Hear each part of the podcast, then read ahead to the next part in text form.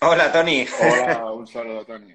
Bueno, pues bueno, eh, lo primero darte las gracias, Tony, por aceptar el directo en el día de hoy y por darnos toda la información que estoy seguro que vas a dar a, a toda la gente que nos esté viendo. Gracias a ti por invitarme, un placer estar contigo charlando y todo lo que pueda aportar, pues vamos a ello. Genial. Y, bueno, pues también de ti, que, que eres un maestro, me encanta y seguro que también voy a aprender muchísimo. Genial pues vamos a pasárnoslo bien, sobre todo. Bueno, para todos los que no seguís a Tony, Tony Lloret, bueno, creo que para los más conocidos dentro del ambiente del fitness o tus amigos te conocen como Toyo, ¿no, Tony? Así es. Eso es. Pues bueno, eh, eh, a Tony, eh, yo lo conocí hace años cuando hizo su incursión como culturista. creo que además ahora me gustaría que nos hables de tu historia porque, bueno, yo te seguí en la distancia y además con, mucha pasión que te seguimos muchos porque pues, eh, fuiste un ejemplo para todos aquellos que asumen y dan por hecho que por encima de los 40 años no se pueden conseguir objetivos deportivos, no se pueden conseguir esa hipertrofia de la cual ahora tanto divulgas y que estoy seguro de la cual tanto aprendiste gracias a tu propia experiencia profesional y a partir de ahí toda la incursión preparando, asesorando a tanta gente. Eh, además, yo creo que todo lo que haces lo haces con bastante pasión. Hay algo que, compartimos en común porque, bueno, yo he visto también muchos vídeos de ti tocando la guitarra, una máquina del virtuosismo. Y yo iba a ser violinista antes de, me tuve que decantar entre el violino y, o la medicina y pues bueno, tenemos eso en común. Y, bueno, creo que luego has llevado a la misma intensidad eh, tu estudio de, pues en, todo lo que es el campo de, de la mejoría de la composición corporal, etcétera. Y bueno, me gustaría que te presentes para todos los que no te conozcan, ¿vale? Nos, digas un poco cómo trabajas ahora mismo en las redes, donde tienes bastante trabajo activo, divulgación con tu marca de suplementación como, como preparador físico y que nos cuentes un poco cómo te acercaste pasados o rozando ya esos 40 años al mundo de la competición, hasta esos no sé cuántos kilos llegaste. Yo te veía cada día, me acuerdo de esa época que, casi rozaste o llegaste a subirlo a los 140 kilos y ahora ya me imagino ya estás en una fase más sostenible. No sé si llevas idea de volver a competir, pero bueno, háblanos un poco antes de que entremos en materia de, ti y de esa incursión dentro del culturismo, Tony. Bueno, muy bien, muchas gracias. Pues nada, soy Tony Lloret, me dedico a tanto asesorías como también a formación. Tengo en tonyore.club, tengo una formación ahí donde explico pues todo lo que sea a la hora de prepararte lo que sería tu entrenamiento, tu alimentación, y cómo progresar con lo que sería el entrenamiento de hipertrofia sobre todo. Eh, lo que comentas de la incursión, bueno, a mí siempre me gustó entrenar con cargas, siempre entrené, lo que pasa que más de manera, pues digamos, recreacional, ¿no? Y fue a los 42 años cuando comencé a competir, 41, 42. Estuve pues desde los 42 hasta los 44 y medio, pero el problema este que tuve en la hernia abdominal, pues tuvo que dejar de competir. La verdad que sí, que que progresé muchísimo en muy poco tiempo, básicamente haciendo cosas que no es lo que se suponía que tenía que hacer. Yo, por ejemplo, no hacía básicos pesados, no hacía sentadilla, no hacía peso muerto, no hacía una serie de ejercicios que yo veía que a mí no me iban bien. Entonces, si yo detectaba que no me iban bien, ¿por qué los tenía que hacer? Lo mismo sucede con el entrenamiento. Yo entrenaba dos sesiones al día, de dos horas cada una de las sesiones, cuando se supone que no se puede entrenar tanto. La realidad es que sí se puede entrenar tanto siempre que lo hagas de una manera pues progresiva, sobre todo tú sabes, Tony, que el organismo se adapta a todo siempre que le des la dosis justa para que le permitas esa adaptación. Si tú vienes a entrenar una vez al día y automáticamente quieres duplicar tu entrenamiento, pues va a ser que no, va a ser que vas a acumular demasiada fatiga, vas a tener problemas. Pero si lo haces de una forma muy, muy progresiva, probablemente puedas. Aquí, por ejemplo, en el entrenamiento de fuerza, hipertrofia, el mayor problema en el que nos encontramos es la estructura. La estructura sufre mucho a nivel articular, tendinoso, sufren mucho las articulaciones. Entonces, una de, los, de las cosas que hay que evitar cuando realmente se quiere entrenar tanto, que no digo que sea lo mejor, pero es una de las opciones que hay. Cuando realmente quieres entrenar muchas, mucho tiempo, con mucha intensidad, hay que cuidar mucho los ejercicios, la selección, para que no se dañen las estructuras, porque eso realmente va a ser lo que te va a impedir que puedas continuar entrenando. Nunca tuve ninguna lesión, gracias a Dios, porque una lesión significa eso, marcha atrás y volverás más fuerte, pero realmente ya has perdido tiempo y quizás a lo mejor si es una rotura, pues tampoco vuelvas igual.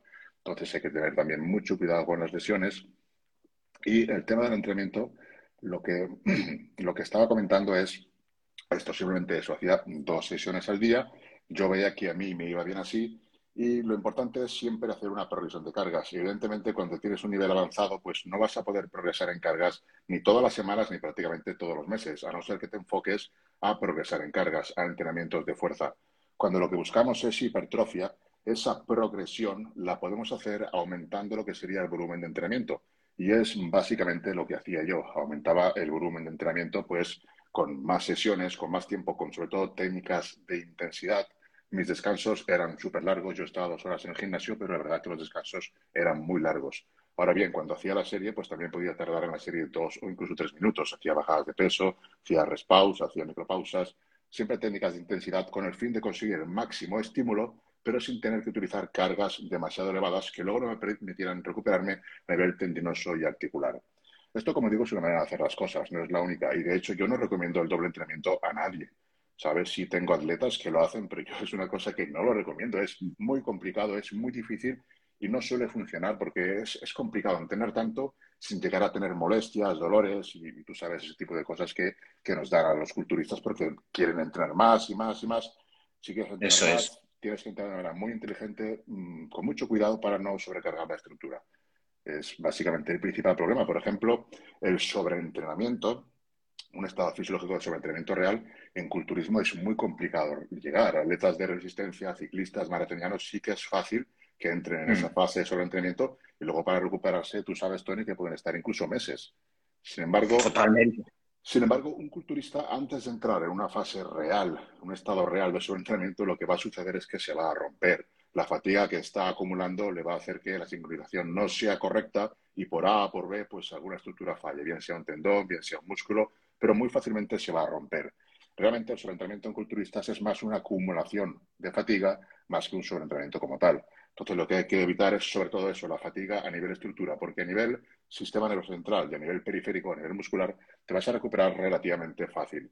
Además, cuando todo lo haces de una forma muy progresiva, se va a poder ir adaptando el organismo a ese estímulo cada vez mayor, cada vez superior que le vas dando, siempre y cuando, como digo, se haga de una manera progresiva.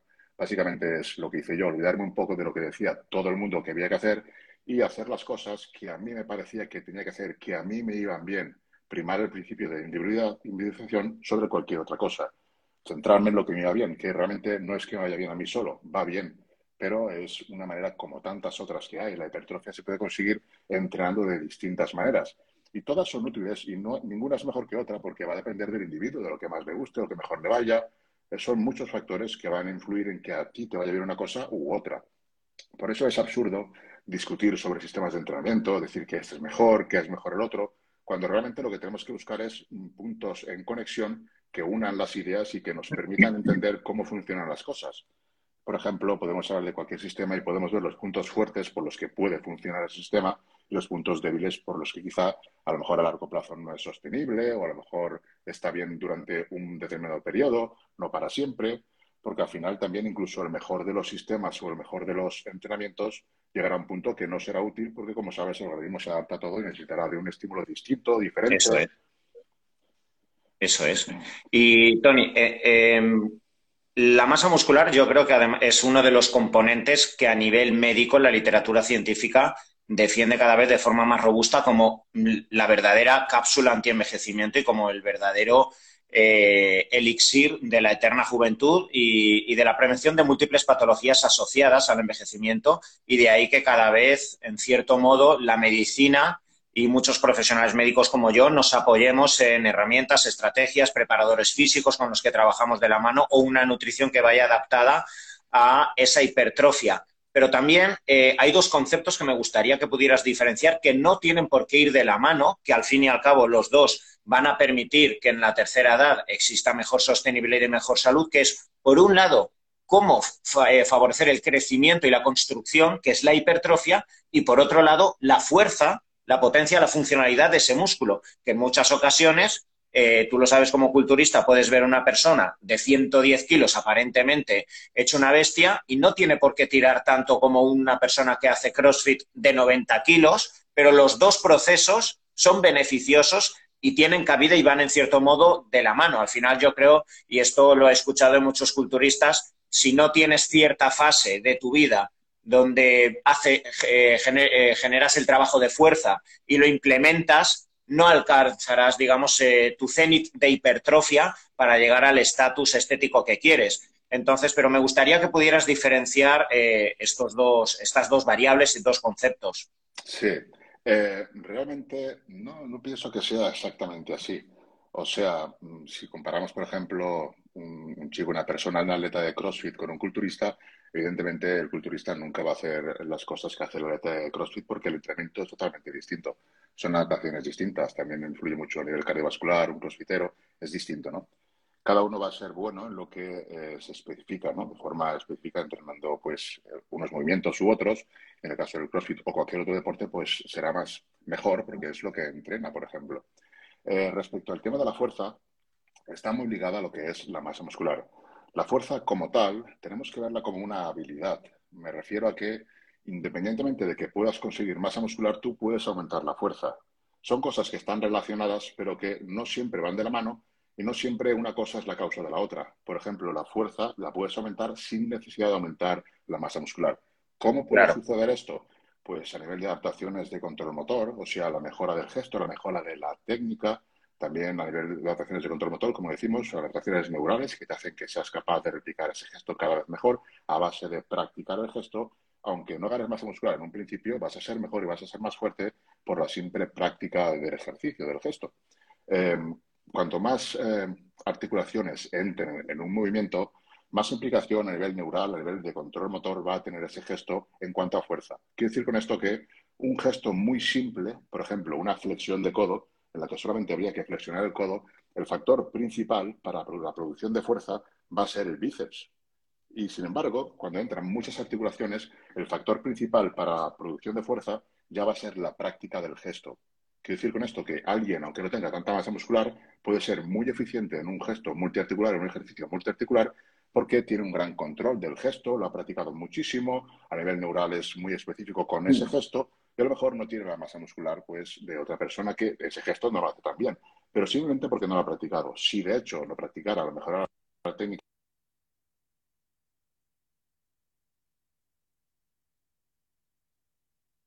lo que determina la, fuerza es la cantidad de masa muscular, la sección transversal del músculo. Por ejemplo, imaginemos el músculo como una goma, si la goma es fina, tendrá una capacidad de fuerza X, pero si la goma es más gruesa, más dura, pues tendrá más.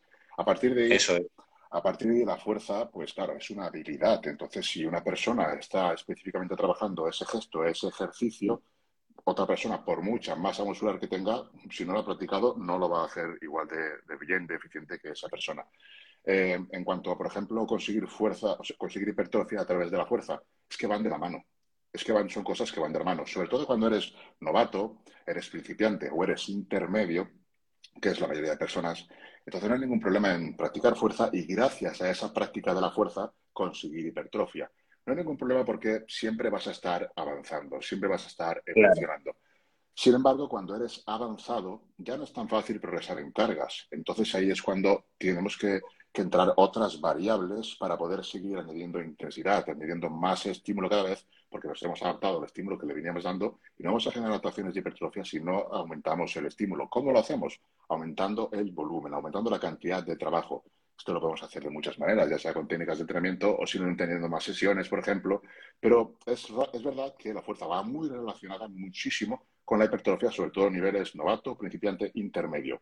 A partir de ahí ya la fuerza no aumenta tanto y de hecho los atletas de powerlifting necesitan hacer bloques de hipertrofia precisamente para eso, para poder aumentar la masa muscular y de cara al siguiente macrociclo pues ser un poco más fuertes gracias a esas ganancias de masa muscular. Porque en cuanto a adaptaciones, de control del gesto, de control motor, la técnica la tienen tan depurada que llega un punto que para conseguir mejorar en fuerza necesitan de más masa muscular. No sucede esto con novatos intermedios y principiantes porque tienen más facilidad. Entonces, con el simple hecho de centrarse en aumentar cargas, van a conseguir también aumentos de hipertrofia. Mm. has hablado de los diferentes eh, estatus, novato, la persona ya intermedia, la persona que puede llegar a ser profesional, pero ¿cuántas son las personas que, nos siguen y quieren iniciarse independientemente casi de la edad, eh, pues a los 20, a los 40, incluso a los 50 años o 60? ¿Cuáles serían tus recomendaciones en cuanto a la forma eh, de, introducirse en el gimnasio? ¿Cuántos días? ¿Cuáles serían esos consejos que tú sueles dar a los novatos y que que todos se han comido, todas las personas, en cuanto al sobreentrenamiento, lesiones, sobrecarga, porque llega ese momento, seguro que a ti también te pasó, de tanta pasión, tanta dopamina, que acabas sí o sí, creo que es inevitable no, pasar por ahí, pero bueno, ¿cuáles serían eh, para esos, esas personas que se inician los principales consejos eh, para que con paciencia vayan logrando de forma sostenible esa hipertrofia y esa fuerza paralela? Sí, ya digo, si es una persona que empieza, la cantidad de trabajo que necesita es muy poca. O sea, ten en cuenta que de no hacer nada, hacer un poco ya vas a mejorar. Entonces, solamente con eso ya vas a mejorar. O sea, quizás dos sesiones a la semana, quizás tres. Una persona que empieza le interesa aprender a hacer los movimientos, los gestos, los ejercicios. Entonces, sería interesante una rutina de tipo full body que pudiera repetir los ejercicios dos o tres veces. Para eso, para mejorar los ejercicios, sin prisa, y ya solamente con ese pequeño estímulo de tres veces por semana va a mejorar muchísimo. De hecho, es, eh, sería contraproducente entrenar más porque probablemente la capacidad de recuperación no sea igual de buena de la de un avanzado, que puede entrenar mucho. Bueno, que perdona un inciso, eh, Tony, eh, tú quizás no recomendarías, un típico crío de 22, 23 años, va al gimnasio y le mandan una rutina de cinco días aislando todos los músculos desde el inicio. No, no sería lo más óptimo. No digo que no pueda funcionar, pero no sería lo más óptimo, sobre todo si, si el chaval no tiene ni idea de los ejercicios. Yo optaría por otra distribución, una torsopiano, una full body, una empuje, tirón pierna, que son distribuciones que digamos que cada día tocas más músculos, entonces no eh, saturas demasiado uno, ¿sabes? Realmente lo otro también funcionaría, pero no sería lo más óptimo. Es que, ¿sabes qué pasa? Que un novato haga lo que haga, va a mejorar. va a mejorar. Entonces, incluso con esa rutina, aunque no sea lo más óptimo, pues también va a mejorar. Pero bueno, es lo que decimos. Si buscamos eh, la excelencia, pues podemos hilar más fino siempre. Y antes has hablado, y creo que también, creo que, no sé si tú a lo largo, por lo que has dicho, bueno, tuviste un control exquisito de tus sensaciones, te podías permitir entrenar dos veces al día, pero creo que uno de los grandes problemas dentro del deporte, y es verdad que quizá en otros deportes es mucho más acusado, yo que trabajo sobre todo, pues por ejemplo, con gente de rango aeróbico, eh, rango endurance, ahí el sobreentrenamiento es brutal, porque es que te pueden generar unos declives hormonales del sistema nervioso que puede acabar con toda la temporada, problemas gastrointestinales, porque es que la persona se queda sin reservas, inmunodeprime, porque tienen que coger además picos de forma muy alargados en el tiempo, tíos con 60 kilos para subir el Alpe d'Huez, etcétera. Pero también se ve, evidentemente, eh, dentro del culturismo. Yo creo que es mucho más grave el sobreentrenamiento nervioso, porque al final un sobreentrenamiento muscular dejas un descanso de una semana de ese músculo y vuelves a entrenar. Pero, eh, ¿cuáles para ti serían eh, esos pequeños síntomas eh, o signos que la persona tiene que estar atenta y que tiene que ser lo suficientemente maduro como para poner un poco el grito en el cielo y saber parar, porque va a ser un paso hacia detrás para dar dos? Y eso creo que solo se aprende con el tiempo. No sé si tú personalmente eh, ¿Llegaste a pasar alguna fase de estas o, más o menos lo tuviste siempre controlado? No, no lo tuve controlado. Uno siempre aprende de los errores. Yo sí que tuve mi fase de que mm, llegaba al gimnasio y tenía que ver qué máquina hacía porque es que me dolía todo. Me dolía todo de a ver qué, a ver qué hago hoy porque es que me duele todo. Hay que evitar eso, hay que evitar molestias, dolores, hay que evitar que se acumule fatiga a nivel articular, tendinoso, eso es lo más importante. Como bien has dicho, estos, estos atletas de resistencia sí que entran en un sobreentrenamiento real un atleta de fuerza es muy, muy complicado que entre en un sobreentrenamiento real, porque es que antes se va a romper. Antes de que eso suceda, se va a romper. Cuando ya la fatiga se acumule demasiado, cuando no se empieza a recuperar, se va a romper o va a tener molestias, dolores de todo tipo. Entonces, para evitar, por ejemplo, eso, un síntoma claro sería cuando tienes alguna molestia. Es que no te estás recuperando y a nivel articular es la, la recuperación que más cuesta.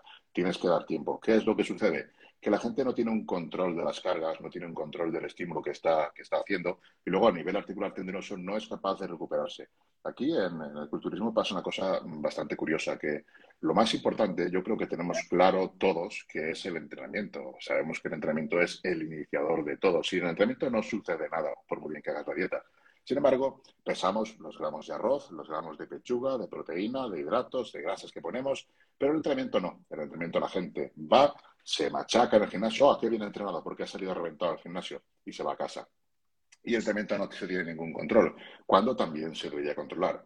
¿Cómo lo puedes controlar? Pues bueno, tienes tus ejercicios en los que tienes que, digamos, superarte de sesión a sesión o cada dos sesiones. Tienes que apuntar lo que es tu volumen de entrenamiento, ver que vas aumentándolo, ver que aunque normalmente tus sensaciones de recuperación son mejores, entonces ahí puedes aumentarlo un poco. En definitiva, ver que estás progresando de alguna manera.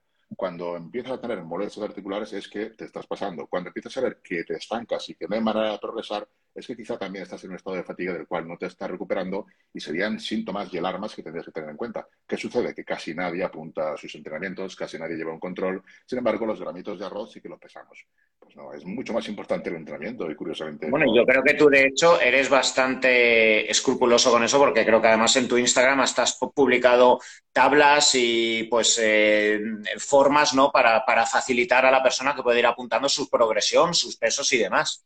Sí, en, mi perfil de Instagram hay una, hay una tabla Excel automatizada que tú le vas apuntando lo que vas haciendo y te lo vas a sacar todo en tablas. Puedes apuntar también la recuperación, incluso tus horas de sueño, cómo te sientes, el nivel de agujetas, todo lo puedes apuntar ahí y lo ves por gráficas cómo vas. Entonces tú comparas entre microciclos, entre semanas, comparas cómo va aumentando el tonelaje total, las repeticiones efectivas, las series que haces. Si ves que todo va ligeramente aumentando o, se mantiene, pero tus sensaciones son mejores, pues también estamos progresando, nos estamos adaptando a ese entrenamiento.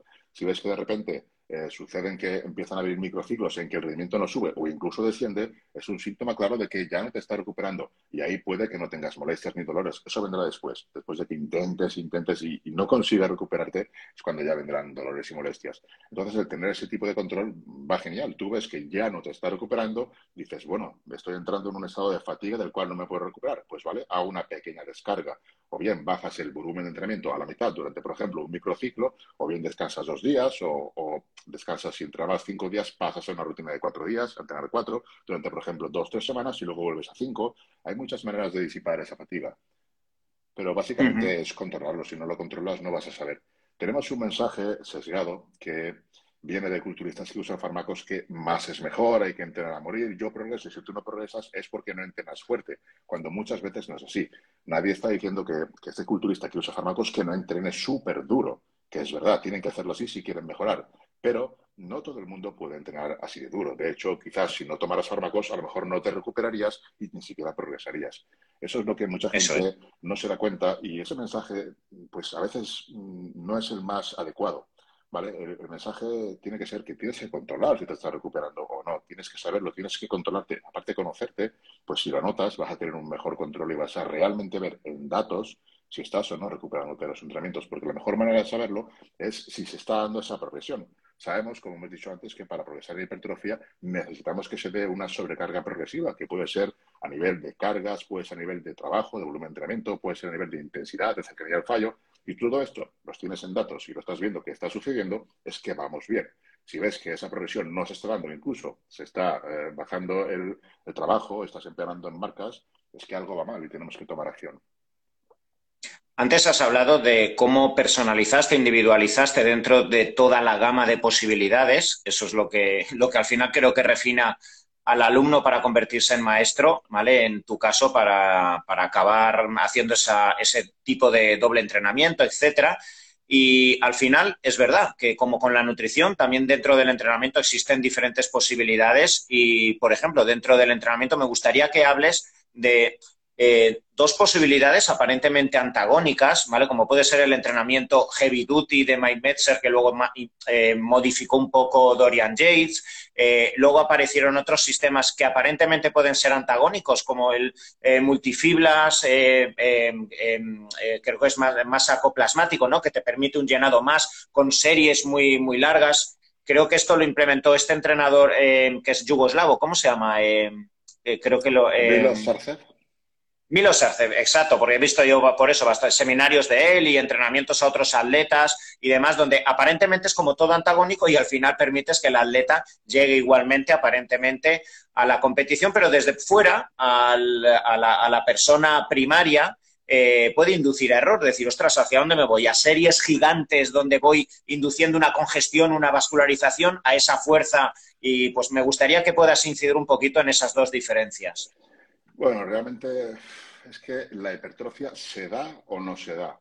O sea, no existe hipertrofia. Ah, como entreno con cargas más elevadas de repeticiones más bajas, tengo un tipo de hipertrofia. Y si entreno con cargas más ligeras de repeticiones altas, tengo otro tipo de hipertrofia. Eso no es exactamente así. Sí que es verdad que un entrenamiento a repeticiones más altas genera más estrés metabólico, genera quizás un mayor llenado, un mayor hinchazón celular, llamámosle hipertrofia sarcoplasmático, pero esto es temporal, esto no dura, no dura nada, a no ser que uses fármacos, ahí sí que puedes aumentar más el tiempo.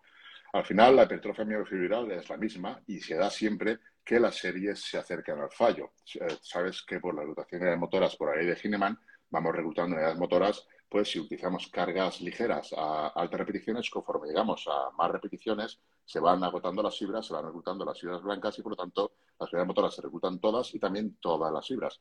Eso tiene ventajas y desventajas. Por ejemplo, a nivel neural, si tú siempre usas cargas ligeras, no vas a poder reclutar todas las fibras blancas. ¿Por qué? Porque mientras estás haciendo la serie, esa fatiga neural que, te, que estás teniendo durante la serie va a impedir ese reclutamiento total de las fibras blancas. Mientras que si utilizas cargas pesadas, esa reclutación total sí que se va a dar porque no llegas a una fatiga neural durante la serie, sino que desde el principio se reclutan todas las fibras motoras de más alto umbral y desde el principio se inhiban todas las fibras blancas y se trabajan todas. Con cargas ligeras a repeticiones elevadas, esto sucede poco a poco y probablemente, probablemente no, seguro, lo que se ve en estudios es que no se terminan de reclutar todas las fibras blancas en su totalidad. Sin embargo, esto se ve en estudios a corto plazo. ¿Qué pasaría si esa persona entrena siempre así, digamos a 15 repeticiones, y va reclutando las unidades motoras de alto? ¿Qué pasaría si continúa así? Pues que al final, por adaptaciones, esa fatiga neural cada vez se minimizaría más y al final terminaría reclutando las unidades motoras de alto umbral de todas las fibras, fibras blancas.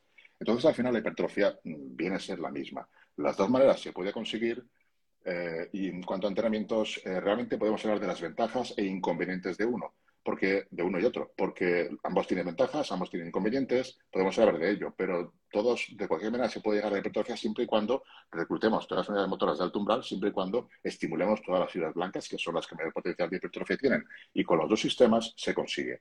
También es cierto que, eh, digamos que el entrenamiento tipo Milo Sarcef a más repeticiones, pues hay más estrés metabólico, lo cual puede ser beneficioso, pero igual que puede ser beneficioso, pues reclutar las, fibras blancas desde el principio, utilizando cargas pesadas. Es que todo tiene sus, beneficios y, sus contras. Los contras, por ejemplo, de, del entrenamiento heavy duty, digamos, un entrenamiento con muchísima intensidad, pues son que a nivel tendinoso y articular, pues las patas, como digo siempre, las, las o sea, la progresión de cargas tiene las patas muy cortas. O sea, si entrenamos, por ejemplo, siempre heavy duty y nos basamos en progresar siempre en cargas, va a suceder una de estas dos cosas. La primera es que no puedas progresar en cargas porque no eres capaz de aumentar fuerza. Llega un punto que tiene un límite la progresión de cargas.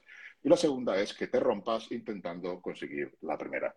O sea que mm, ya digo que hay solamente esas dos opciones y va a pasar una de las dos sí o sí en un momento de, los dos. Por eso, quedarte con un sistema únicamente no es una opción. De hecho, si te fijas, todo el mundo que abogaba y estaba enamorado del sistema heavy duty, ahora de repente a los 40 mm. años ya no pueden tener así tiene que entrenar, tiene que entrenar de otra manera y aún así continúan progresando porque se entrenar de otra manera y es que no hay ningún problema, se puede entrenar de muchísimas maneras. Cuantas más herramientas tenemos, más lío tenemos en la cabeza y menos progresamos. Cuantas menos herramientas tenemos, más tenemos que buscar las castañas para sacarle el máximo partido a esas herramientas.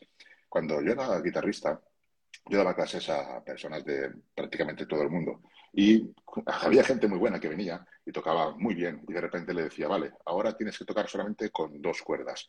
Y ya se cambiaba todo. Aprendías a sacarle el máximo partido a las herramientas que tenías porque tenías que eh, buscarte la vida para hacer música y buena música con dos cuerdas.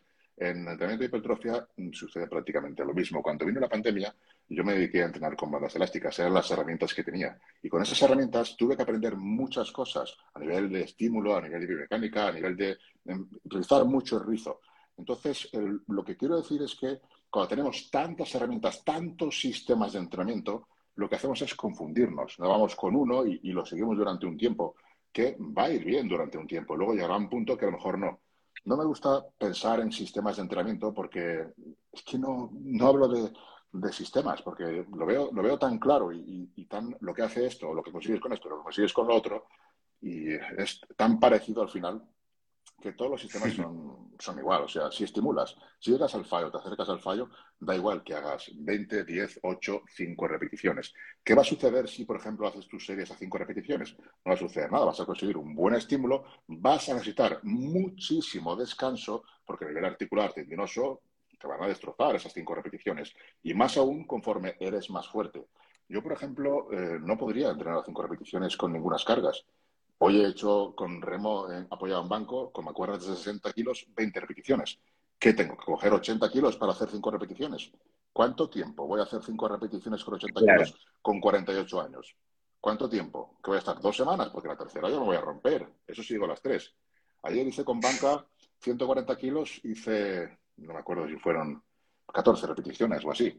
¿Cuánto tiempo? ¿Qué tengo que hacer para hacer cinco repeticiones? ¿Ponerme 160 o 170? ¿Cuánto tiempo voy a durar haciendo, haciendo cinco repeticiones con 170 kilos? Eso es. es que no voy a durar nada. Entonces el entrenamiento se tiene que adaptar. Cuando eres principiante, novato, intermedio, puedes y quizá debes. La gente lo dice, pero no, no dice el por qué. Ya te lo explico yo, Tony. El por qué es que tú puedes progresar en cargas en cada semana o cada mes. Y la carga que vas a utilizar no es fisiológicamente demasiado elevada. Entonces vas a poder recuperarte nivel articular siempre y cuando tu técnica sea buena. Conforme vas siendo avanzado, ya va a costar más recuperarte de esas cargas tan elevadas y vas a tener que espaciar los estímulos, o sea, descansar más días. Si descansas más días, vas a perder eh, tiempo de estímulo, vas a perder entrenamientos y quizá no sea lo óptimo. Quizá tengas que empezar a combinar sesiones o series, mejor dicho, como me gusta a mí hacer, series un poco más pesadas con otras un poco más ligeras. Pero ambas sesiones, ambas series que lleguen al fallo. Sí es cierto que cuando la carga es elevada, no es necesario llegar al fallo porque eh, la reclutación de motoras del umbral se da desde el principio. La carga es elevada, necesitamos todas las fibras, se reclutan todas una vez, y sin embargo, cuando la carga es más ligera, pues sí que tenemos que llegar cuanto más cerca del fallo mejor para conseguir esa reclutación de la que estábamos hablando. Has hablado antes de un concepto que me viene al pelo para, eh, pues bueno, para, hablar de la siguiente pregunta que tenía planificado, que es el estrés metabólico. Creo que es algo importantísimo, eh, de lo cual cada vez se, se, habla más. Existe el estrés biomecánico, que indudablemente tenemos que llegar, pero necesitamos un estrés metabólico que induce una serie de reacciones inflamatorias compensatorias que necesitamos tras el entrenamiento, una serie de liberación de moléculas eh, mioquinas por parte del miocito, liberación incluso de, eh, del ácido láctico que es necesario, a pesar de que aparentemente sea eh, negativo y hayamos hablado horrores del ácido láctico, compensaciones hormonales, y son necesarias debidas a ese estrés acotado que idealmente debemos intentar conseguir en todo tipo de entrenamiento, pero para la hipertrofia es crucial. Creo que desde ahí viene, eh, pues bueno, toda la base y el bagaje que te ha permitido escribir tu libro, ¿vale? De restricción de flujo, ¿vale? Que a mí literalmente me parece una pasada, ¿vale? Que incluso, eh, pues en pacientes eh, encamados y gracias al flujo de restricción se consigue un sostenimiento y una limitación de la sarcopenia tan peligrosa en todo este tipo de pacientes. Me gustaría que podamos profundizar porque, bueno, yo sé que eh, aquí has investigado muchísimo, me, me, parece revolucionario y me parece, bueno, pues eh, realmente un avance que lo he visto sinceramente en algunos atletas, pero creo que está muy poco extendido. También me gustaría que nos puedas decir por qué realmente luego no se ve prácticamente en, en la realidad de culturistas, de preparadores, etcétera. Sí, yo pienso que se va a ver, es muy curioso. El, estrés metabólico es que es, eh, digamos, el gran incomprendido. Realmente no sabemos exactamente qué es lo que sucede, pero ya estamos viendo eh, bastantes cosas interesantes. El problema que tienen los investigadores a la hora de separar pues, las tres variables principales del entrenamiento, que serían la tensión mecánica, que es la reina, sin ningún lugar a dudas, luego tendríamos el estrés metabólico y luego el daño muscular vamos viendo cada vez que la muscular es, inútil, digamos que no tiene ninguna ventaja. Sin embargo, una pequeña parte de daño quizás sea bueno para señalizar la gente de biblioteca muscular, para enviar ahí señales, pero no es eso de entrenar buscando agujetas, buscando el daño muscular, pues no es lo más adecuado, ¿vale? El estrés metabólico sucede eso, que tampoco se puede separar de lo que es la tensión mecánica. El daño muscular sí se ha investigado en roedores, se ha investigado en animales, les han producido daño, ahí no hay ningún problema en causarles daño, estiramiento, y han visto que no, da resultados de hipertrofia el daño muscular por sí solo. La tensión mecánica está claro que sí. Y el estrés metabólico, estamos viendo, como tú bien dices, que incluso en pacientes encamados evita la pérdida de masa muscular. O sea que algo sucede con el estrés metabólico que, digamos que favorece, en este caso, el mantenimiento de la masa muscular y en el caso de que lo usemos con cargas, pues favorece lo que sería la hipertrofia. ¿Cómo, ¿Cómo, es posible que, eso suceda? Pues, como tú bien dices, gracias a, lo que son todas las, todos los metabolitos, las especies reactivas de oxígeno, el lactato. El lactato, pues, está muy, muy unido a lo que sería la producción de hormona de crecimiento. y la hormona de crecimiento a su vez generaría IGF-1, además de una mayor síntesis de colágeno, lo cual vendría bien, por ejemplo, a nivel de recuperación ya de la muscular y también de la estructura a nivel tendinoso. También se ve con el estrés metabólico, con lo que sería el lactato, el aumento de hormona de crecimiento, también se ve una mejora en la rigidez del tendón. Sabes que el tendón sufre básicamente dos tipos de adaptaciones. Una sería la rigidez y una sería el grosor. La sección transversal del tendón también crece conforme es necesario, pues a base de estímulos de obligarles con cargas pesadas. Estas dos adaptaciones se dan principalmente con cargas pesadas. Sin embargo, cuando utilizamos cargas ligeras y, restricción del flujo sanguíneo, también se da esta adaptación en cuanto a rigidez del tendón el tendón, digamos que es mm, bastante elástico, entonces esa elasticidad no le permite eh, ejercer fuerza de una manera muy, muy eficaz. Sin embargo, si es rígido, va a transmitir la fuerza de una manera mucho mejor que si es, digamos, elástico, que, perdería algo de, potencia, de, explosividad. Esta, adaptación se da también con restricción sanguíneo, gracias al estrés metabólico, principalmente al lactato, los aumentos de hormona de crecimiento. El IGF-1 también aumenta, aumenta la síntesis de colágeno y todo esto deriva también en aumentos de masa muscular, pero hay muchas, muchas más, muchas más cosas que hacen que se aumente la masa muscular con, con la restricción del flujo sanguíneo. Tenemos, por ejemplo, esa acumulación de sangre que se da provoca un hinchazón celular y ese hinchazón celular, eh, la célula tiene dos opciones. O te rompes o te adaptas. ¿Cómo se adapta? Haciéndose más grande. Entonces, el hacerse más grande ya prepara las vías, digamos, para esta hipertrofia. ¿Vale? Aquí, cuando con el hinchazón celular, curiosamente se ven las, dos vías, anabólica y catabólica, se ven a la vez. Se ve la activación de la vía mTOR y también se ve la activación de la vía MPK. Digamos que la célula activa la MPK, pero también la mTOR porque necesita ese crecimiento. No se sabe exactamente si están a la vez o casi simultáneamente.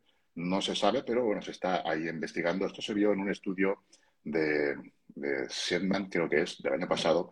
Precisamente lo, lo hicieron en diabéticos de tipo 2 porque la flujo sanguíneo también ha mejorado, también mejora la translocación de GLUT4 y ya hace que se mejore la sensibilidad a la insulina. Si es que hay un montón de cosas que a mí me, me, fascinó, por eso me puse a investigar tanto y digo, ¿cómo es posible que esto la gente no lo esté haciendo? ¿Sabes? Me sorprendí. ¿Y cómo es posible que no lo esté haciendo la gente? Pues, ¿Y, cuál es tu explicación para que no? Exacto. Mira, la explicación más sencilla es que eh, la gente está en el punto pues que estaba yo y que estamos todos, o estaban todos. ¿Qué punto es? Pues mira, realmente los, estudios realmente son pues sobre personas que tienen lesiones, son con cargas muy ligeras. Entonces el mensaje que se lanza es que la RFS es buena cuando no puedes entrenar con cargas pesadas. Utiliza residuos ah. sanguíneo cuando no puedes entrenar con cargas pesadas. Pero claro, yo por ejemplo veía los estudios y mm, ancianos mejorando la masa muscular con RFS. Digo, vamos a ver, entonces no sirve porque es para ancianos. Vale, vamos a ver. Si un anciano mejora la masa muscular gracias a la RFS entrenando con una rutina eh, mediocre, no, lo, siguiente, de 4x10, bueno, en este caso 4x20 o 4x30, si esta persona mejora así, ¿qué lo voy a hacer yo? Entrenando como sé entrenar, estimulando como sé estimular y usando la RFS seguro que consigo mejores resultados. Y eh, efectivamente así fue. También tenemos varias cosas en lo que son los estudios. Tenemos que, por ejemplo, utilizan cargas muy ligeras, del 30, máximo el 40% de un RM normalmente. Ahora ya están usando más cargas. Pero lo que, lo que vengo a decir es que se ve que incluso con cargas del 30% ya se iguala en cuanto a adaptaciones las que se dan con cargas del 70-75%. ¿Qué significa esto? Que usando RFS con cargas del, 30% ya se obtienen adaptaciones que se dan con cargas del 70%.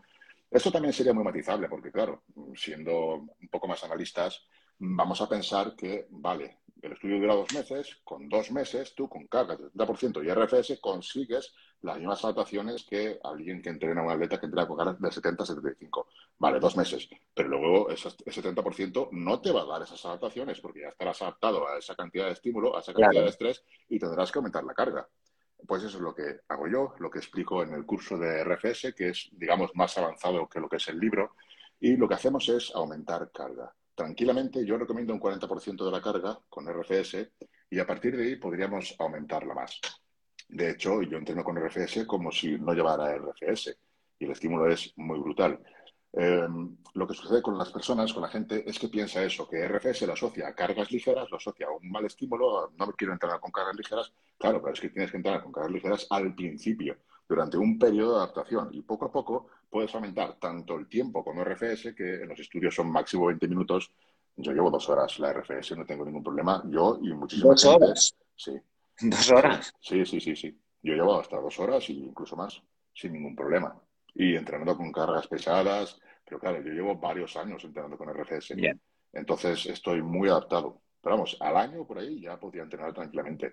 Y de hecho, la gente que estamos en el curso, tenemos un grupo de Telegram y todo el mundo la lleva un montón de tiempo, la lleva con cargas elevadas y estamos todos encantados. O sea, es dejarte las bandas y, entrenas diferente, ¿no? No te notas esa sensación.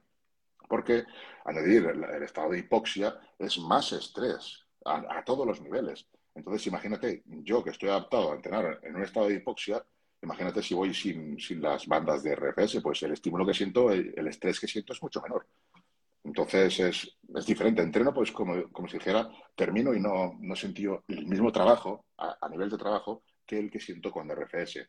Porque estoy. Imagino que al inicio, eh, al inicio habrá quizá una, una, fase de más dolor, ¿no? Porque, claro, habrá un incremento de ácido láctico y la reacción nociceptiva debe ser, pues, claro, mayor, ¿no? Hasta que se genera esa adaptación. Sí, bueno, esto es curioso porque según los estudios no hay más daño muscular con RFS que sin RFS, o sea que es prácticamente igual.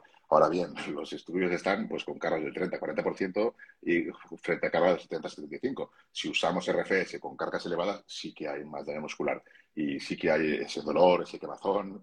De hecho, es parte, es parte del estrés metabólico, es, es algo normal, esa hinchazón celular, ese bombeo tan grande que sucede al principio.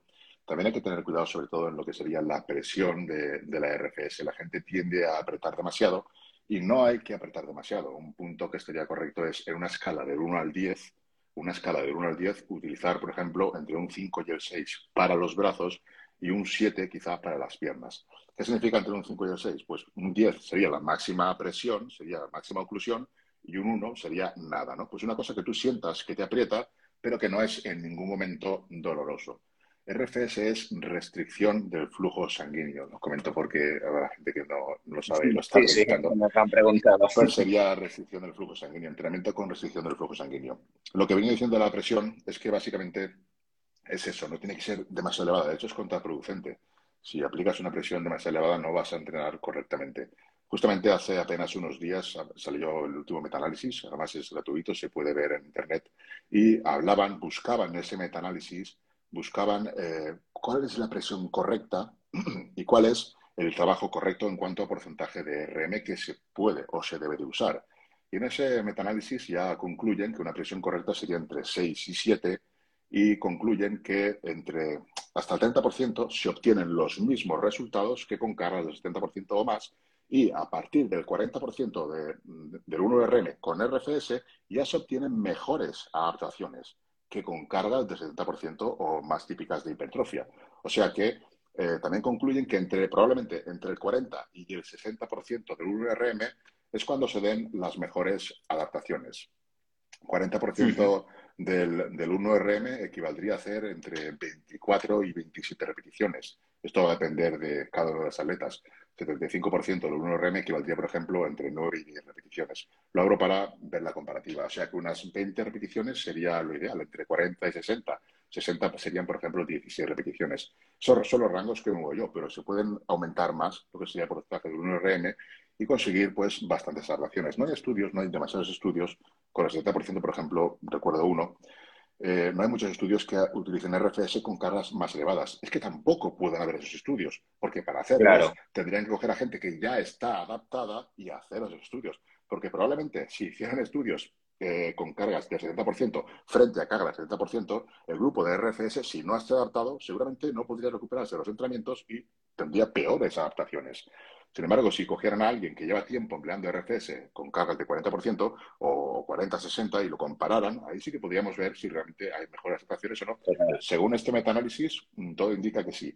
Ya digo que esto de que cargas del 30% sean iguales, consigas mismos resultados con RFS a cargas de 70-75, es muy matizable porque estoy seguro que si el estudio lo alargáramos a, por ejemplo, un año, a lo mejor a los tres meses o cuatro ya eso no se podría dar así. Tendrías que aumentar más el estímulo, bien sea aumentando la carga o quizás también la presión, pero la presión es mejor no jugar con ella. Una presión que te permita entrenar con, comodidad sería más que suficiente.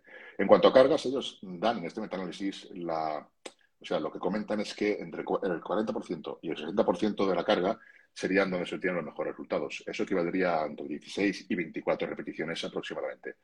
Luego también cuando se hacen los estudios, eh, lo, lo, que se hace es, si van al 30% de la carga, estos serían pues unas 30 repeticiones, lo que se hacen es todas las series hacerlas a 30 repeticiones.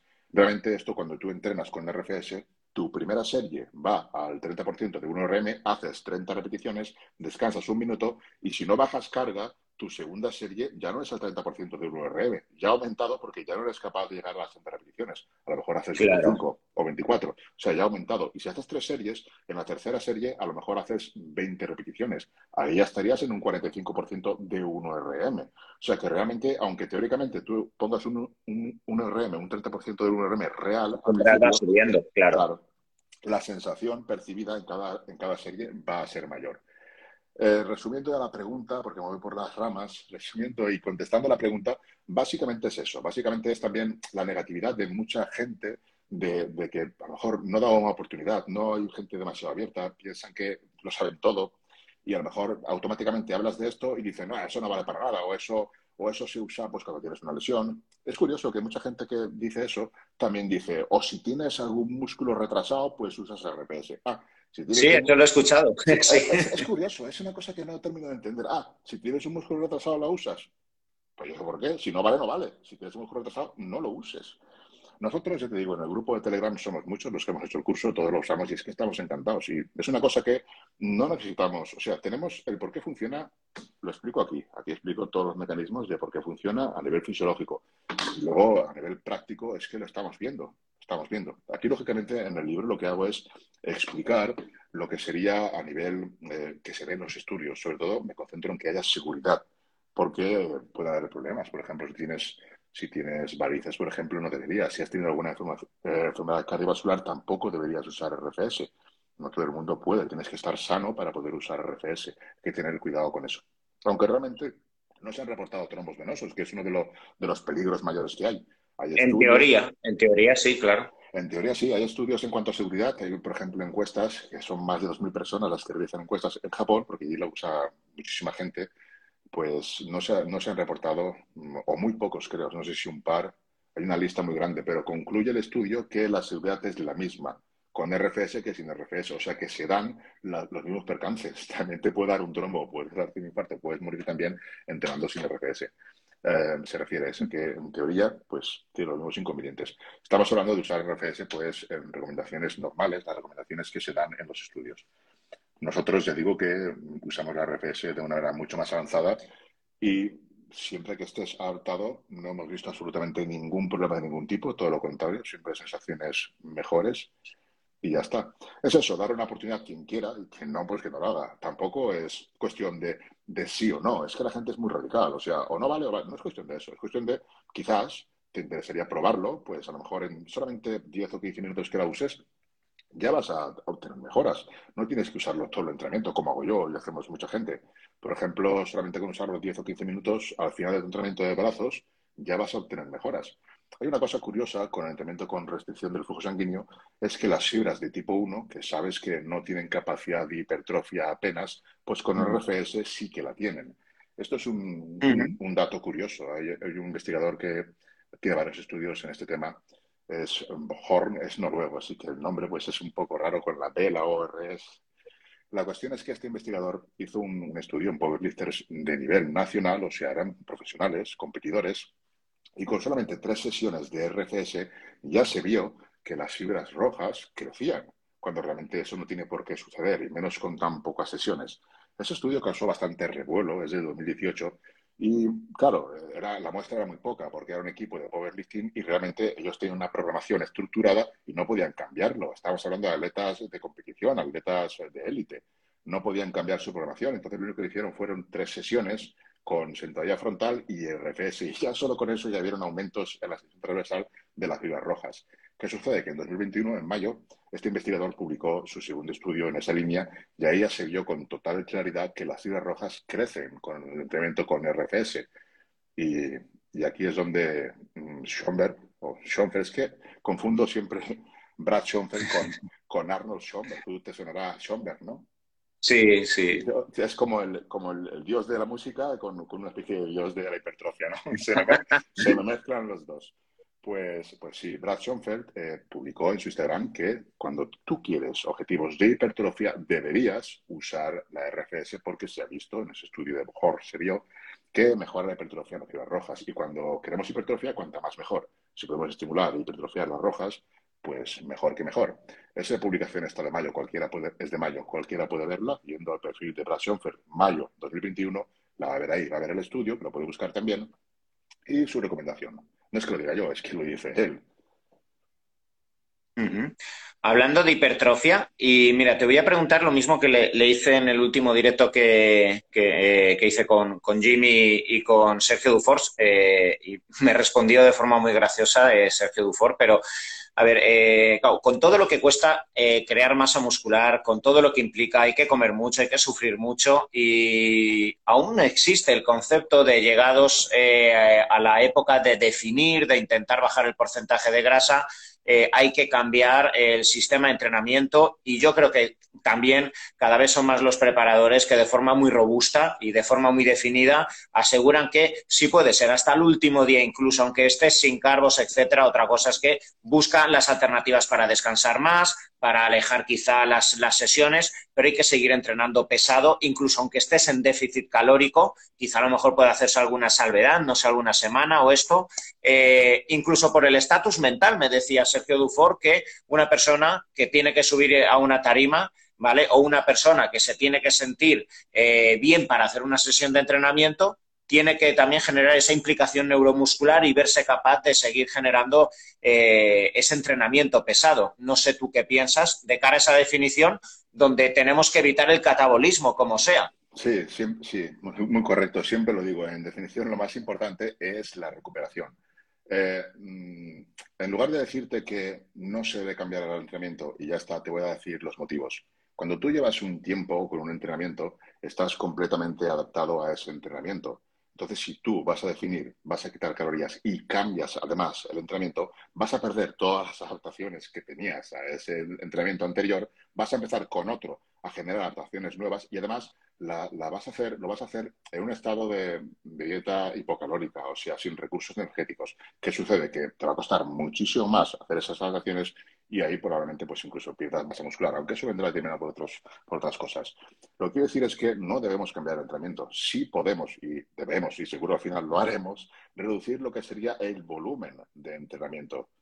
También en algún punto podemos reducir la intensidad. ¿Qué significa eso? No significa que no tengamos que entrenar duro, que entrenar fuerte, que entrenar cerca del fallo, pero si estamos en una fase eh, hipercalórica, fase de volumen, y estamos comiendo mucho y a lo mejor hacemos varias series muy, muy cerca del fallo, puede ser una dieta hipocalórica, en una fase de definición, esas series tan intensas pues tienen que disminuirse. ¿Vale? Tienen que disminuirse la, la cercanía al fallo ligeramente, por lo menos en algunas series. Siempre sería, desde mi punto de vista, eh, interesante mantener alguna que esté muy cerca del fallo, sobre todo multiarticulares, con el fin de reclutar todas las motoras, todas las fibras, porque si digamos que bajamos la intensidad en exceso, van a haber unas fibras que no las vamos a estar reclutando y esas fibras son las que vamos a perder probablemente. Van a, intervenir más detalles a la hora de perder masa muscular que sobre todo vendrán relacionados con nuestra recuperación. Cuando nuestra recuperación empeore, y nuestro volumen de trabajo sea superior a lo que es la recuperación, ahí es cuando vamos a empezar a perder masa muscular, porque no vamos a ser capaces de aplicar esa intensidad mínima necesaria para mantener esas ganancias. Y es ahí donde probablemente se pierda masa muscular. Pasamos eh, ahora del entrenamiento. Me gustaría que entremos, eh, no tan profundamente, pero en el área de la nutrición. ¿vale? Eh, al igual que en los últimos años, pues bueno, como tú bien has dicho, cada vez descubrimos más de forma fisiológica lo que ocurre en los diferentes sistemas de entrenamiento. En el área de la nutrición creo que también hay mucha confusión, ¿vale? O sea, se ponían más fuertes los culturistas, yo creo, y salían a competir con puntos hace 20 años mucho mejores que actualmente, ¿vale? O sea, que no lo harían tan mal sin tantos estudios y yo creo que en muchas ocasiones tanta profundidad y tantos estudios pueden confundir eh, a muchísima gente. Y me gustaría que, me, que, me, contaras, ¿vale? Bajo tu experiencia, herramientas que en los últimos años cobran mucho auge, ¿vale? Como puede ser el ayuno intermitente, como la restricción de carbohidratos, cetosis, donde mucha gente argumenta que se puede hipertrofiar. Yo creo que, evidentemente, tal y como has dicho al inicio, con dos sesiones de entrenamiento un novato mejora, pues si tú te pones a entrenar con ayuno intermitente y hasta en cetosis al inicio por adaptación, ya se encargará el organismo de aún sin hidratos hipertrofiar. Pero hablando de forma madura y llegados a esos puntos, no sé tú qué opinas, yo creo que otra cosa es que puede encajar el ayuno y la cetosis a lo largo de, una, de un año de preparación donde hay que generar descanso intestinal, donde tenemos que generar pues un descanso metabólico, etcétera, estas herramientas que son herramientas, pero hablando de hipertrofia pura y dura, tú con tus atletas y contigo mismo, ¿qué me podrías decir pues del ayuno y la cetosis hablando puramente de la hipertrofia? Eh, realmente, eh, esto lo estaba hablando con Mark de Elite Fitness en, el podcast. Yo realmente, a mí no me gusta, pero yo sé que se tiene que poder conseguir. O sea, el organismo se adapta a todo. O sea, si tú siempre haces ayuno, incluso en cetosis, pues llegará un punto que estarás adaptado y podrás conseguir masa muscular incluso con un nivel bastante avanzado en esas condiciones, siempre y cuando haya superávit calórico que es una de las bases necesarias para ganar masa muscular a partir de cierto nivel, digamos. Si tú consigues un superávit calórico, pues da igual que lo hagas con cetosis y con ayunos. Yo pienso, que el organismo se va a adaptar. Ahora bien, ¿es lo más óptimo?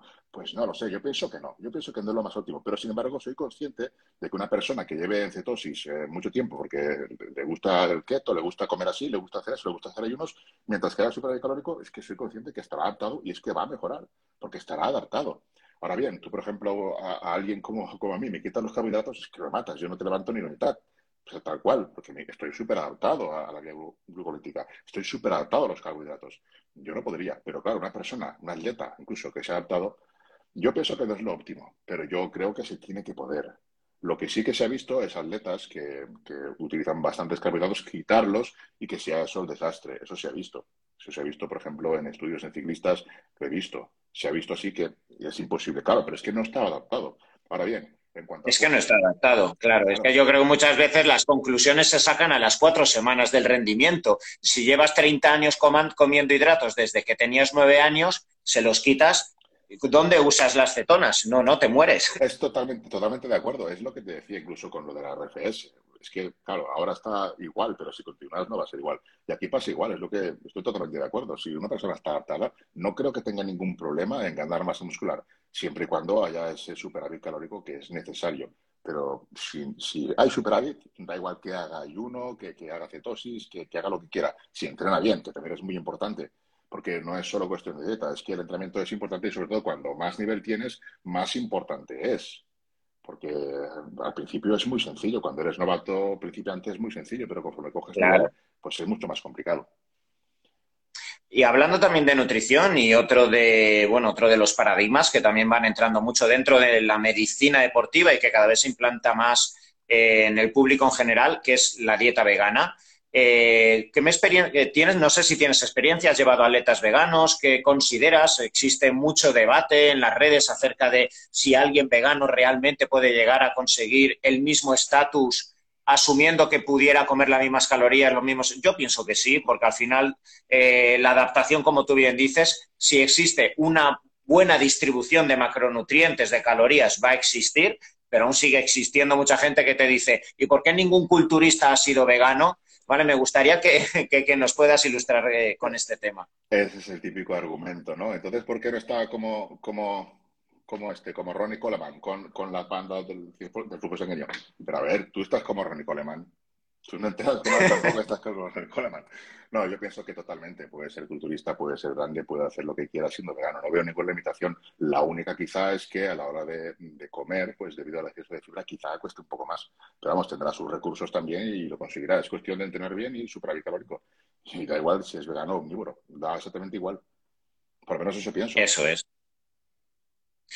Eh, la otra pata, eh, suplementos. ¿Qué, suplementos? Y me gustaría que pudieras ir pasando, ¿vale? Un poco desde el novato ¿vale? Eh, donde yo pienso que con que coma va a haber adaptación, como tú bien dices, pero llegado a ese punto, ¿vale? Donde necesitamos ir mejorando, ¿cuáles serían los suplementos que, bajo tu criterio, aconsejas pues, a esa persona que ya lleva año y medio, dos años y ya quiere tirar quizá de los básicos o, o quizá de los suplementos novedosos aparentemente que aparecen en los últimos años. Yo creo que al final siempre se vuelve a los básicos, pero bueno, ilústranos un poco de cuál, es el arsenal de suplementos con los que sueles trabajar y más te gusta usar. Mm, a mí realmente podemos distinguir categorías de suplementos, por ejemplo, los que mejoran el rendimiento, los que mejoran la recuperación y los que mejoran el descanso.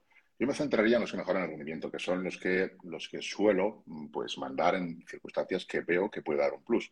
Ya no solo a nivel de rendimiento, sino a nivel también psicológico. El estar con suplementación pues, es un plus para hacer las cosas mejor y además que funcionan. Realmente los suplementos que yo mando funcionan sobre todo en el tipo de entrenamiento que también mando que es más, más a altas repeticiones, más con muchas drop sets, muchas micropausas. Es un entrenamiento pues eh, bastante glucolítico y de demanda a nivel neural también pues bastante elevado, porque como decimos son series más largas que hay más fatiga neural en ese tipo de series.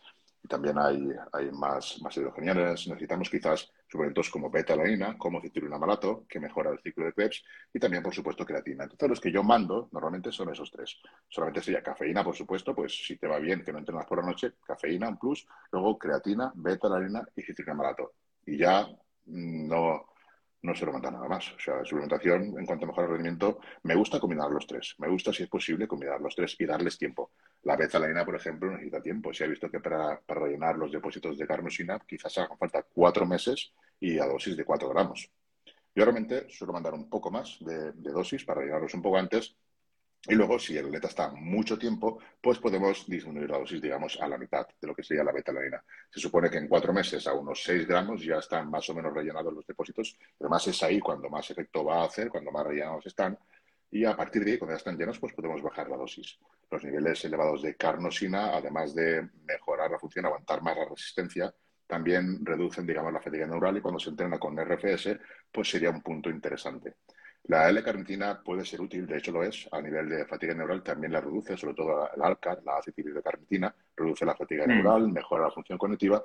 Lo que pasa que ya son suplementos más específicos que yo realmente, yo sí los uso, pero yo lo que es mandar, mando los básicos. O sea, para mí es creatina, beta-alanina y acetilina malato, que están además en el pack Toyo de, de están ahí los suplementos que yo suelo usar. También me gusta, por ejemplo, usar cicloestinas en fases de volumen, digamos, porque eh, durante el entrenamiento... Mira, sí, perdona, Toyo. Eh, mira, ahora que has dicho esto, eh, y yo sé que, mira, hablando antes que estuvimos hablando del protocolo de Milos Sarcev, de hecho yo recuerdo, en 2013-2014 hubo unos suplementos de la marca VitoBest, con la cual yo colaboro, que era pre-training, intra-training, post-training, que era una barbaridad. Ya solo los suplementos te costaban 250 euros para 14 días con una barbaridad de suplementos y con un intraentrenamiento que era salvaje, o sea, yo creo que te generaba unas hiperglucemias y te hacía orinar si no eras eh, muy experimentado, porque claro, el organismo no aguantaba esas hiperglucemias, pero buscando esa hiperemia, buscando esa vasodilatación, la producción de óxido nítrico,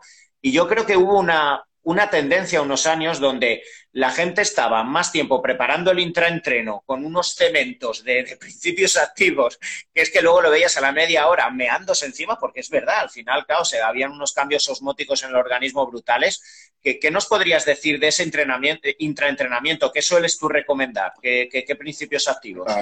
bueno, el entrenamiento ese perientreno pues sería con ayudas exógenas. Estaríamos hablando de uso de insulina para que no se produzca esa hiperemia, que es que no vas a poder entrenar directamente.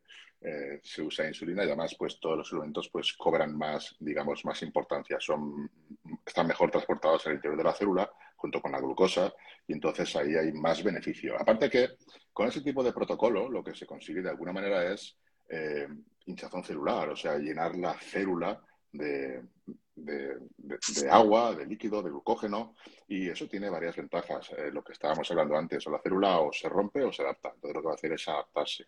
También lo que sucede es que con los hidratos se mejora la liberación del calcio y una mejor contracción, y el estímulo es mayor gracias a esa mayor contracción. Hay, hay varias cosas ahí. ¿vale? También, por ejemplo, lo que es la congestión, lo que es esa congestión, hace que las fibras blancas se recluten antes, porque las rojas están tan congestionadas que no, no son capaces de, de contraer bien. Eso hace una mayor reclutación de las blancas. Es como lo que sucede con RFS. Lo que pasa es que no hay que usar todos esos suplementos y tampoco ayudas exógenas, va prácticamente igual. Solamente con RFS pues igual un poco eso. Esto pues habrá gente que le irá bien, habrá gente que le va. No es una cuestión de, de, opinar, ¿no? Eso, hay mil cosas, hay mil, caminos. Tú tienes que elegir el que mejor te vaya. Habrá gente que con esos protocolos habrá progresado mucho y habrá gente que no le funcionará y tendrá que hacer otro tipo de protocolos, otro tipo de cosas. Pero vamos, yo pienso que ese tipo de suplementación, pues tan, tan extensa y demás, pues ya se aprovecha solamente con el uso de ideas exógenas. Eh, por mm. ejemplo, hay muchos suplementos que realmente pueden ser beneficiosos y lo son, pero claro, el, lo que es el, el nivel de, digamos, de, ayuda, lo que va a suponer es, es, tan poco que a mí no me merece la pena mandarlos y a veces incluso usarlos. Vale, yo prefiero suplementos pues que digamos que sí que tienen más evidencia, sí que sabes que, que te van a ayudar. Ahora bien, te van a ayudar, tú haz bien tus series, acércate al fallo, recupérate bien, descansa bien, es que eso es la base. Si eso no está bien, pues la suplementación tampoco va a ayudarte. La suplementación es la punta de la pirámide, es la guinda del pastel. Si lo haces todo bien, tienes ahí la suplementación que te va a dar esa ligerísima ayuda, pero que se va a notar si lo haces todo bien. Y además es, es, un, plus. Pero estamos hablando de la guinda del pastel. La base de la pirámide sería el entrenamiento, luego otra serie de factores, la alimentación, el descanso, y luego la guinda del pastel pues sería la suplementación. Hablando de esa pirámide, eh, yo creo que, bueno, en, en, los inicios, no solo en el culturismo, sino en cualquier área deportiva, yo creo que evidentemente guiado por la pasión y por la pulcritud que tiene cualquier persona que quiere hacer bien las cosas, intenta llevar todo al detalle y creo que por lo que pasa cualquier persona con años de trayectoria es perder de lado algo que te enseña la madurez, que es la importancia de las emociones, la importancia del descanso, la importancia del entorno. Cuántos atletas, deportistas, futbolistas, culturistas han tenido épocas en las que aparentemente estaban más obcecados con su objetivo y no conseguían eh, ese último punto de pico de forma, de estética, de rendimiento, eh, y se escapaban áreas que aparentemente buscas en la ciencia y no encuentras, pero que te enseña luego la madurez de la vida. Pero bueno, eso también ocurre en la música, ocurre en cualquier área profesional de la vida que luego en realidad la fisiología sí la explica, porque ahí están moléculas como el cortisol, como el catabolismo, la inmunosupresión que se produce en el pico de forma, ¿vale? Pero es una herramienta que creo muy importante, que creo que, y solo se aprende con la madurez, eh, pero ¿qué me podrías hablar de, ese punto tan olvidado y, tan despreciado, sobre todo en los inicios, por parte de, un deportista? Eh, te refieres, pienso, a minimizar el estrés, ¿no? Que es muy importante. Quizás esa obsesión de querer tenerlo todo tan, tan, tan milimétrico te va a perjudicar, o no todo el mundo, no todo el mundo, pero sí en el largo plazo seguro, porque hasta cuánto, hasta cuándo vas a poder estar eh, tan milimétrico, tan, aislado en tu mundo, hasta cuándo vas a poder estar. Eso no es sostenible no es sostenible. Y muchas veces, incluso en, por lo menos en culturismo, el mismo estrés hace que tu cuerpo empeore. Tienes que relajarte. Yo, yo salía bien a competir porque es que me daba igual, me daba igual todo. Yo si estaba más grande y, mejor aspecto, yo ya había ganado. A mí lo que sucediera ahí en el escenario es que me daba igual. Y eso me hacía salir bien. Yo era de los, de los más rajados ahí arriba. Pero me daba un poco igual todo. O sea, liberarte del estrés es, es muy importante. Ya digo que eh, influye muchísimo. Y más aún en la cabeza de un culturista que es, pues seamos sinceros, es un poco entonces no te ves, no te ves bien y no sé qué, mira cómo no estoy bien, llamando al preparador, ¿qué pasa aquí? ¿Qué ha pasado? Que no me veo bien, estoy aguado, estoy no sé qué, tranquilízate y pasa de todo y verás cómo te vas a ver mejor. Es que, ¿sabes? El estrés, el estrés. Ya te digo, yo en mi caso, pues, que me daba igual, ni siquiera tenía preparador, o sea, yo en mis competiciones que me daba igual. Ah, ¿no? No, ¿no tuviste preparador? Yo tuve la primera competición, primera temporada, estuve con Ramón González, pero luego ya iba por mi cuenta. O sea, toda mi progresión, la mayor progresión la hice por mi cuenta. Yo no tenía ningún preparador.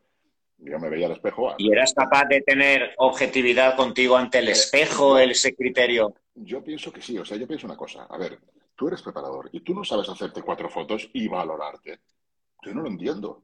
Yo no entiendo por qué gente. No, es que yo necesito. Bueno, yo me hago cuatro fotos y me hago mis vídeos, que los hacía todas las semanas, los publicaba en Facebook y tal. Y yo viendo eso sé cómo voy. Y yo me veo, digo, pues bueno, tengo que mejorar esto, aquí no voy bien, tengo que perder más grasa, todavía falta un poco de punto. Yo lo veo, o sea, no es que es que yo no me veo nunca bien, es que, pero a ver, ¿estamos bien de la cabeza o qué es lo que te pasa? Te haces las fotos, Sí, pero es una norma, es una norma más o menos eh, asumida que grandes preparadores incluso que luego vuelven a competir, etcétera, y ves cómo contratan a un preparador para llevarles, porque además eh, defienden que, que, son incapaces de ser, de mantener un criterio objetivo consigo mismos. No creo que sea por eso, yo creo que es más bien por la tranquilidad, de decir, mira, mm, ya me tu la preparación, voy a hacer lo que me digas y así me olvido y estoy relajado y tranquilo, que es lo que quiero, para poder dedicarme a comer, a entrenar bien. En ese aspecto lo entiendo, pero que no te veas, no lo entiendo. O sea, yo entiendo que tú contrates a alguien porque digas, mira, tío, es que quiero estar tranquilo, quiero disfrutar de la preparación, lo que me digas, hago, tú me ves, te encargas y yo no me quiero rayar, no me quiero ni mirar, ni ver nada, yo confío en ti y ya está. Entonces así lo veo más, lo tengo más claro, pero eso de no verme, a ver, tú no te puedes hacer una foto y mirarte. No, no sé. Claro. A ver, por último, para acabar, me gustaría que además, un poco como, como consejo o como guía, ¿vale? Eh, pues bueno, para muchas, muchas personas que acaban la carrera y, y, que creo que pues tienen que pasar siempre por una fase eh, en la cual te, agarras única y exclusivamente a estudios, empiezas a divulgar cargándote de razón. Eh, has estado hablando en todo momento en el directo de las múltiples posibilidades eh, que existen alrededor del entrenamiento, de la nutrición, como en todo momento el verdadero criterio que existe es que si tienes solo una herramienta pero la llevas al límite, no te preocupes que tu organismo se adaptará, no te preocupes tanto por intentar de forma pulcra saber exactamente todo lo que tienes que hacer, lo que está ocurriendo, no, agárrate algo y exprímelo antes de pasar al paso 2, eh, pero sobre todo, eh, en todo momento te has apoyado en no una carga de razón, no, no, existen múltiples posibilidades, existe el principio de individualidad y no todo existe en los estudios, ¿vale? Sin embargo, creo que en muchas ocasiones se confunde y en estos tiempos de, redes sociales, de tanta exposición, yo lo veo eh, en muchas ocasiones, pues gente recién salida de la universidad que solo habla de los estudios y se pierde esa práctica que creo que es tan o más importante, que debe ir de la mano de una profundidad de estudio. Es que son iguales, van de la mano y no se puede alcanzar la excelencia sin una sin la otra, pero creo que basándonos solo en la teoría, en lo que se divulga aquí, eh, sin una práctica de, como dicen el maestro, lo hacen las 10.000 horas y a partir de ahí se empieza, creo que es una realidad total. Totalmente. A ver, la práctica es súper valiosa y nunca nadie lo puede negar, está clarísimo, yo también pienso que es, valiosa, pero es valiosa siempre cuando tú no te cierres, o sea, es que no tienes ni por qué estar leyendo papers, ni por qué tienes que estar, simplemente no te cierres, no te cierres a aprender, no te cierres a, ver cosas nuevas, simplemente no te cierres, no digo que te pongas a estudiar papers, a hacerlo esto, lo otro, no hace falta, tú tienes tu experiencia, no, no, te centres en criticar a otra gente porque, porque le guste más estudiar o por no sé qué. Ves tu camino, ábrete, sé, sé abiertamente, intenta comprender más cosas, intenta aprender más, eso te va a dar mejores herramientas, te va a dar más opciones, vas a poder elegir algunas veces en lugar de ir siempre lo que ya sabes. Lo que ya sabes está bien, ya lo sabes, pero aprende otras cosas también. Eso lo comento por esta discusión que hay siempre de, esto contra lo otro. Es, es ridículo. A ver, ¿qué, ¿qué, pasa? Tú tienes experiencia, ¿vale? Pues intenta aprender otras cosas. Eso ya lo sabes, lo que te da la experiencia. Date cuenta que si aprendes de otro camino, va, va a ser mucho más positivo lo, que vas a aprender. O sea, todo se complementa, no es cuestión de, de yo modo quien solamente lee papers y, es que tampoco te puedes guiar únicamente en papers. Realmente ahora los estudios hacen de manera que es, alucinante, las cosas que se ven en cuanto a hipertrofia está todo bastante, bastante claro. O sea, faltan algunos mecanismos y demás, pero cómo funcionan las cosas, cómo se produce, está muy bien. O sea, no son estudios como antes que, bueno, este gana más fuerza, pues esto es mejor. No, no, no, es que ahora se ven todos los procesos fisiológicos que llevan a la hipertrofia y de qué manera. Es que ahora es totalmente diferente. Eh, lo que quiero decir es que, claro, tanto unos como otros, no es necesario encerrarse en, en, un bando y criticar a los demás, sino que simplemente aprender, sea abierto, trata de aprender. Yo, no, te, no te supone nada negativo. Lo que ya sabes, ya lo tienes ahí, pues ahora intenta aprender de los demás. Si te cierras y dices, ah, esto no vale, o ¿por qué no están como Coleman estos que saben tanto de papers? O ¿por qué en fin, eh, es cuestión de, yo pienso así, vamos, yo si, si no pensara así, pues no sabía nada, estaría pues como, yo que sé, hace 10 años. Pero vamos, no es cuestión de eso. De hecho, de hecho, cada vez digo, joder, si es que no sé nada, tengo que seguir aprendiendo. Hay que, pienso que a quien le gusta, pues tiene que decir que no quieres, no hay ningún problema, no lo hagas, pero no critiques a quien sí quiere mejorar. Eso es. Eh, Tony, para acabar me gustaría, eh, para todos los que nos están siguiendo y que luego puedan eh, ver de nuevo el directo, que nos puedas, pues bueno, decir tu libro, dónde lo pueden encontrar, también, pues bueno, tu academia, cursos, tú antes has nombrado el canal de Telegram, ¿vale? Y creo que es muy interesante y seguro que alguien se ha quedado un poco con la curiosidad, ¿vale? Pues todo este material, dinos dónde lo pueden encontrar. Sí, lo que serían mis cursos y mis rutinas estarían en tonylloret.club Ahí está el curso avanzado, curso de experto con entrenamiento con restricción del flujo sanguíneo. Y lo que es el libro, el libro está en Amazon. Si pones, por ejemplo, entrenamiento con restricción del flujo sanguíneo o pones Tony Lloret, va a salir en Amazon, está en todos los países y también está en versión digital, en versión de Kindle y también está traducido al inglés también. O sea, pones en Amazon Tony Lloret y te va a salir. Te saldrán también mis otros libros de guitarristas, pero eso no son. ah, bueno. ¿Y el, ¿Y el canal de Telegram? El canal de Telegram es para los, alumnos del curso. Los alumnos del curso. Ah, vale, es, privado. Sí, el curso con restricción del flujo sanguíneo. Vale, vale, vale, genial. Ah, pero bueno, pero bueno, pero bueno, canal de Telegram, ese que estábamos hablando es, es, ese, pero el canal de Telegram está, uno que es abierto a todo el mundo, está en mi perfil de Instagram. En mi perfil de Instagram está la, ah, la, plantilla de entrenamiento para registrar el entrenamiento y ver por gráficos tus mejoras o, no. Y luego también está el canal de Telegram, está mi, mi, podcast, está todo lo que tengo está ahí en el, en el perfil de Instagram, en el está todo ahí. Genial, pues nada, para todos vosotros ya sabéis, darle a seguir a tony.lloret, ¿no? Es así tu, eh, Instagram. sí, tonylloret.toyo, el Instagram. Ah, vale, tonylloret.toyo. Vale, pues bueno, lo, dejaré. Muchísimas gracias por invitarme. Es un placer inmenso, de verdad, estar contigo y poder charlar así tan alegremente. Me encanta, me ha encantado. Y nada, desearte lo mejor y muchísimas gracias. Pues nada, gracias a ti, Tono. Tony, he aprendido y estoy seguro que mucha gente ha aprendido y deseoso en un tiempo de, ya que te veo tan apasionado y estoy seguro que vas a aprender mucho de volver a entrevistarte. Estaré encantado. Muchísimas gracias. Vale, un fuerte abrazo. Un abrazo a todos. Hasta luego.